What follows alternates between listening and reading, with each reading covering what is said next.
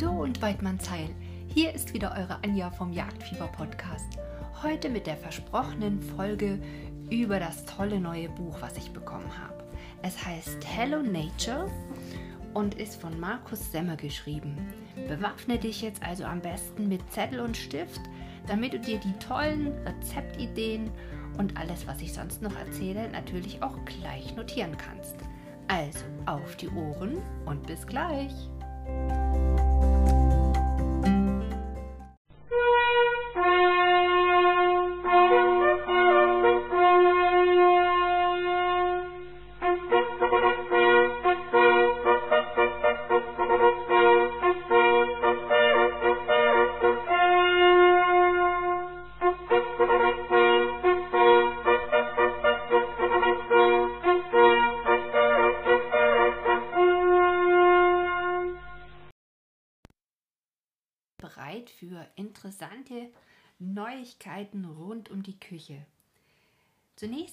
euch ein kleines bisschen was zu dem Buch sagen. Es ist erstmal von außen sehr hochwertig gemacht und es hat 85 tolle Rezepte, von denen ich euch jetzt so nach und nach immer ein paar vorstellen möchte. Der Markus Semmer, der das Buch geschrieben hat, hat die verschiedensten Bereiche in diesem Buch mit aufgenommen. Also er geht darauf ein, wie man einen Gemüsegarten anlegt, einen Obstgarten, welche Wildkräuter wir nutzen können, Pilze, Bienen, Milch, Käse, Hühner, Fleisch, Fischen und natürlich auch Jagen. Der Hauptgedanke, der ihn dabei antreibt, ist eigentlich Nachhaltigkeit und zurück. Naja, Selbstversorger trifft es nicht ganz, also er geht natürlich schon darauf ein, Allerdings schaffen wir das in der heutigen Zeit natürlich nicht mehr, alles selber zu machen, aber ein besseres Verständnis dafür zu entwickeln, wo kommen unsere Nahrungsmittel her oder welche Nahrungsmittel können wir, wenn auch in einem vielleicht begrenzten Rahmen, selber gewinnen. Das finde ich also sehr schön und das ist ja auch so ein bisschen der Zeitgeist. Also er beschreibt so in der Zeit, wo er das Buch geschrieben hat, wie es dazu kam, dass Corona dieses ganze Denken und Handeln halt doch auch nachhaltig beeinflusst hat. Schon dadurch, dass man einfach auch nicht weg konnte, hat man die Zeit genutzt, um auf der Scholle, die man vielleicht besitzt, etwas mehr anzubauen. Die Kleingärtner erfreuen sich zunehmend größter Beliebtheit und in den Großstädten ist es sehr schwer, überhaupt einen kleinen Garten zu bekommen. Ja, ich fange einfach mal mit ein paar Rezepten an, von denen ich denke, die passen jetzt super gut in die aktuelle Frühjahrszeit rein. Zumindest hoffe ich, dass es bei euch noch nicht komplett bärlauchlos ist. Bei uns fängt er jetzt nämlich erst an, die Spitzen aus der Erde zu ja, sprießen zu lassen. Okay, ich fange mal damit an, was man mit eingelegten Bärlauchblüten machen kann. Das Rezept, was ich euch jetzt kurz beschreibe, ist für ein Glas von etwa 250 Millilitern geeignet. Du brauchst ungefähr 20 Minuten Zeit, um das zuzubereiten und dann muss das Ganze nochmal zwei Wochen ziehen. Ich werde die Rezepte, die ich jetzt hier auszugsweise vorstelle, natürlich auch im Blog noch einmal hinterlegen, damit, wenn du jetzt eben nicht mit Zettel und Stift bewaffnet bist, das auch noch abschreiben oder notieren kannst. Das Ganze hat natürlich den Sinn, dich auch ein kleines bisschen neugierig zu machen auf dieses Buch, damit du es dann vielleicht auf deine Wunschliste setzt, weil jeder Jäger braucht auch immer mal ein Geschenk. Aber jetzt zurück zu den eingelegten Bärlauchblüten. Du brauchst ungefähr zwei bis drei Handvoll noch geschlossene Bärlauchblüten und das Schöne ist, es funktioniert aber auch mit Schnittlauch oder Löwenzahnblüten. Dazu einen halben, nee, Entschuldigung, ein bis zwei Teelöffel Salz, 75 Milliliter Apfelessig. Und jetzt geht's los. Die Bärlauchblüten müssen verlesen werden und dann werden sie im kalten Wasser zwei bis dreimal gründlich gewaschen, damit eben auch kleine Käfer und alles, was da noch so dran rumschwirrt, aussortiert wird. Dann gibst du sie in ein Sieb, gießt das Ganze ab und lässt sie abtropfen und kannst sie dann auch noch ein bisschen trocken tupfen. Das geht erfahrungsgemäß mit diesen Cebas ganz gut, Küchentücher. Die Blüten werden dann in einer Schüssel mit dem Salz vermengt und dann lässt du sie ungefähr 10 Minuten stehen. Wahrscheinlich schadet es auch nichts, wenn die ein kleines bisschen länger stehen. Inzwischen kochst du den Essig, also die 75 Milliliter, mit 100 Milliliter Wasser auf. Dann werden die Blüten erneut in einem Sieb abgebraust, damit das Salz wieder runtergeht, kurz abtropfen lassen und dann in ein Glas füllen. Den heißen Essigsud darüber gießen, das Glas gut verschließen und abkühlen lassen. Dann lässt du die Blüten im Kühlschrank oder deinem Keller etwa zwei Wochen schön durchziehen und im Kühlschrank halten sie sich, wenn sie verschlossen sind, durchaus mehrere Wochen. So, und was empfiehlt unser Autor? Die eingelegten Bärlauchblüten gebe ich gern gehackt in Salatdressing, Kräuterquark oder Frischkäseaufstrich. Probiert auch mal Pasta mit Trockentomaten, Bärlauchblüten und kurz gebratenem Spargel. Also wir sind noch genau richtig in der Zeit. Spargel gibt es ja jetzt an jeder Ecke frisch vom Bauern.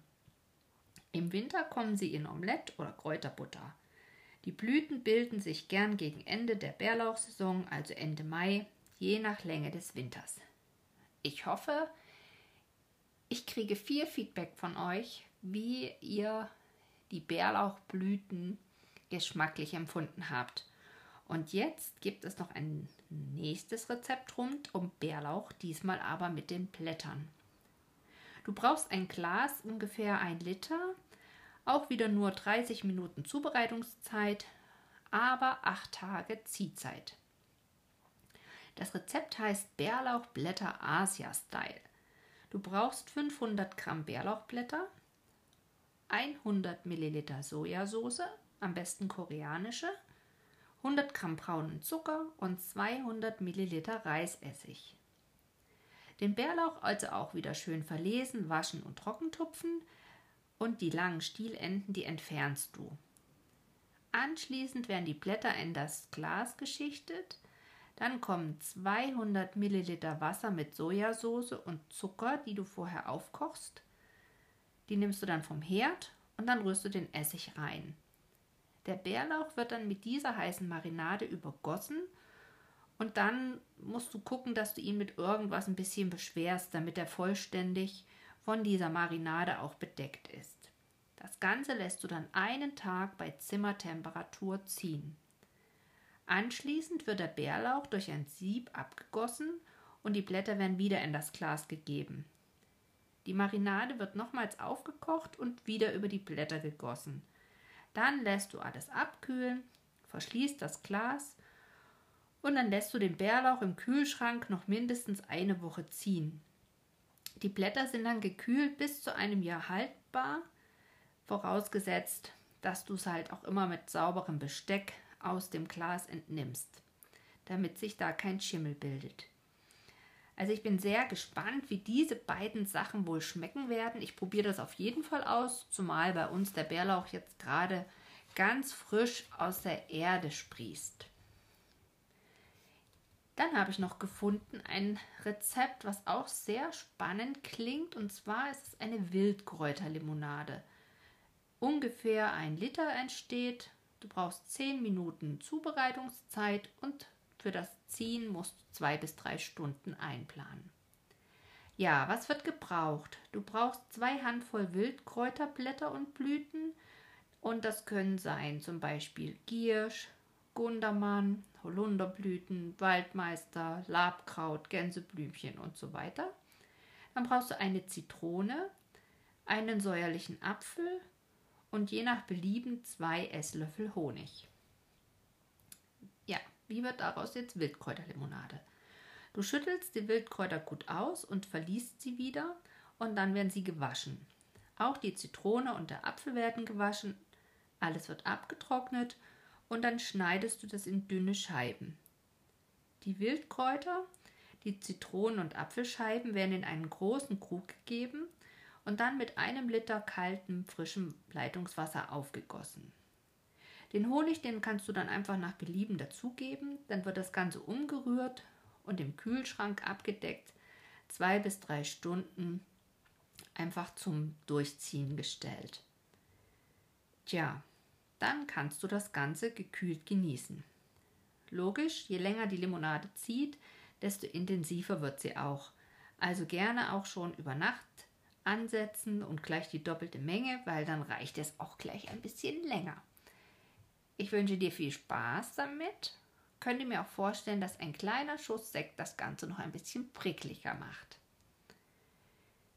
Ja, jetzt habe ich noch ein Rezept, da geht es um die Fichtennadelbeize. Das ist also ja auch etwas, was wahrscheinlich der eine oder andere schon kennt. Du brauchst auch hier wieder ein Glas, ungefähr 500 Milliliter sollte es fassen. Und die Zubereitung sind sogar bloß 10 Minuten.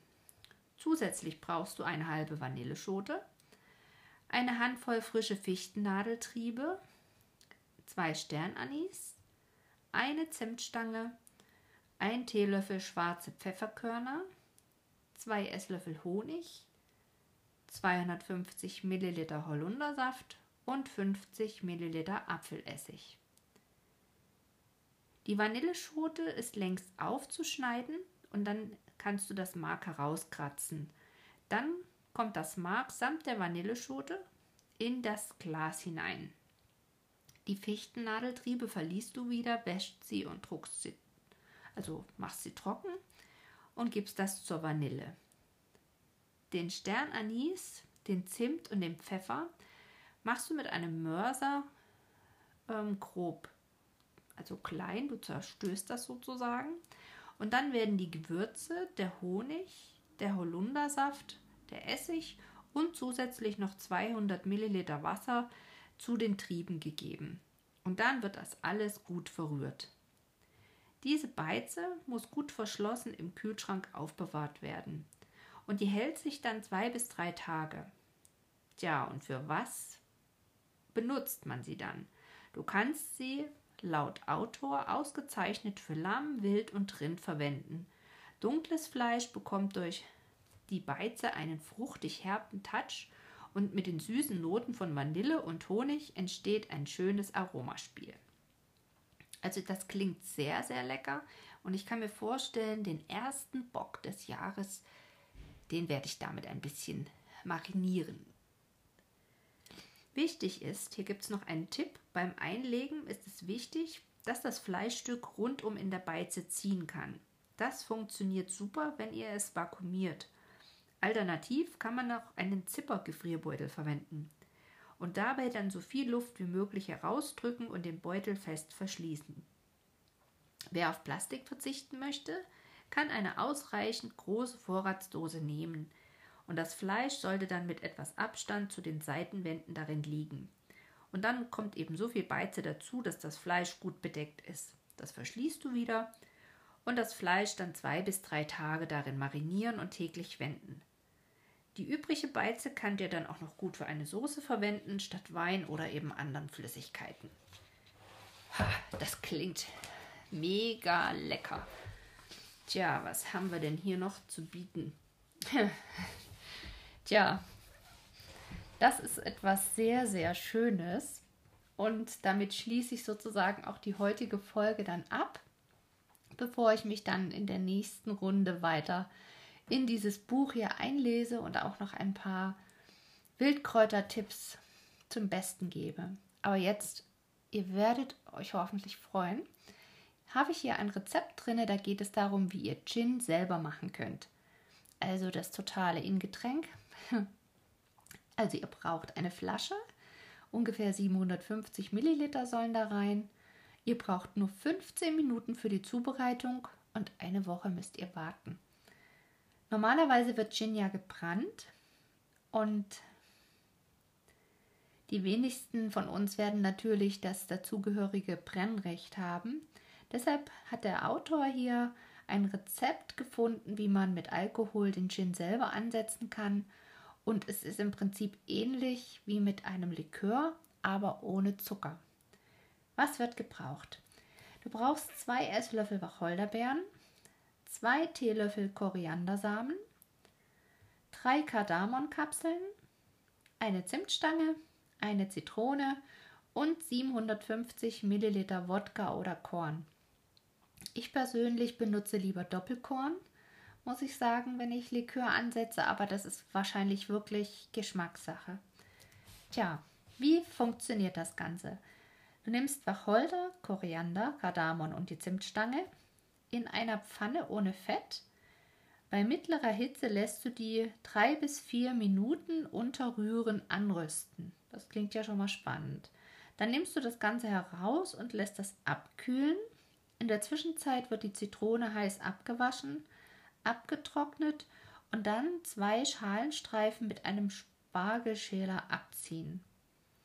Den Wodka oder eben den Korn füllst du in die Flasche und die Gewürze werden mit dem Mörser nur leicht angedrückt und dann mit den Zitronenschalen in die Flasche zum Wodka oder dem Korn gegeben. Dann wird die Flasche verschlossen Du schüttelst das Ganze gut durch und dann wird es eine Woche dunkel gelagert und dabei täglich einmal durchschütteln. So, anschließend den fertigen Gin durch ein feinmaschiges Sieb sein und die Würzzutaten entfernen. Dann lässt du den Gin so lange stehen, bis sich die Trübstoffe am Boden abgesetzt haben und dann wird der Gin durch einen Kaffeefilter gegossen und du versuchst natürlich den Bodensatz im Gefäß zurückzulassen und schon kannst du deinen selbstgemachten Gin genießen. Tja, natürlich hat der Autor nicht vergessen, hier auch noch einen Tipp beizufügen. Also, Markus empfiehlt, Gin selbst machen ist leicht, aber den eigenen Geschmack zu treffen, das ist gar nicht immer einfach. Probiert deshalb den reifenden Gin auch öfter zwischendurch. Falls euch ein Aroma zu stark wird, könnt ihr das entsprechende Gewürz entfernen legt Wert auf einen hochwertigen Basisalkohol. Gin ist ein Wacholderschnaps, deshalb gehört auch Wacholder als Grundaroma immer hinein. Sein perfekter Partner ist Koriander. Die Aromen im Gin stammen ausschließlich von pflanzlichen Stoffen, in der Fachsprache Botanicals genannt. Sie können von Gewürzen über Wurzeln bis zu Blüten und Kräutern sowie Zitrusfrüchten reichen. Auch Beeren finden in manchen Gins Verwendung. Das könnte ich mir vorstellen. Macht wahrscheinlich tatsächlich Sinn. Viele trinken ja gerne auch mal, zumindest von den Mädels, mit der süßen Tonic gemischten Gin. Und ich könnte mir vorstellen, man kann tatsächlich ganz zum Ende noch mal so ein, zwei Tage mit frischen Erdbeeren zum Beispiel das Ganze ziehen lassen. Den Gin probiere ich auf jeden Fall auch. Ähm, und ich hoffe, ihr denkt jetzt nicht, wir sind die totalen Schnapsdrosseln, aber ich habe schon mega viele schöne Rezepte gefunden, die ich hier auch noch vorstellen werde. Zum Beispiel den Trank der Jägerin. Da nimmt man ganz frische Buchenblätter oder auch mit Fichtennadeln kann man einen tollen Schnaps ansetzen. Ähm, ja, aber das ist, glaube ich, einfach schon wieder jede Menge Input für die nächste Folge. Ich hoffe, ihr fandet es unterhaltsam und probiert das eine oder andere aus. Wie versprochen lade ich euch die Rezepte im Jagdblog hoch. Und ja, damit endet die heutige Folge. Ciao.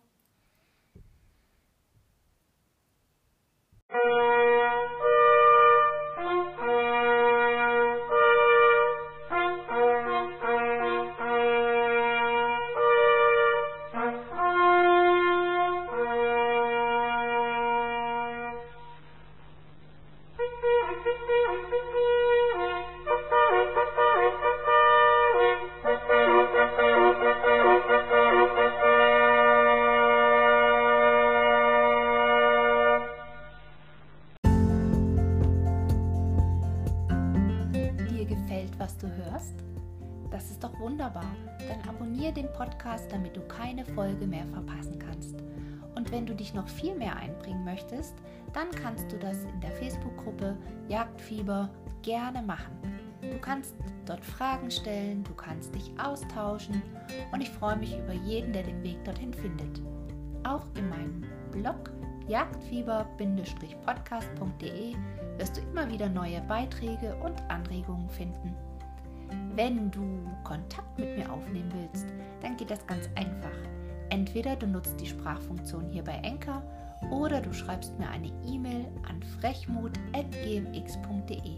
Ich freue mich immer wieder über Themenwünsche, Anregungen und einfach Austausch. Und zu guter Letzt kannst du mir natürlich auch einen Kaffee spendieren. Den Link dazu findest du in den Show Notes. Und in diesem Sinne wünsche ich dir eine gute Zeit. Wenn du Jagdschüler bist, viel Spaß beim Lernen, lass den Kopf nicht durchglühen und mach immer mal eine Pause. Horido, bis zum nächsten Mal, deine Anja.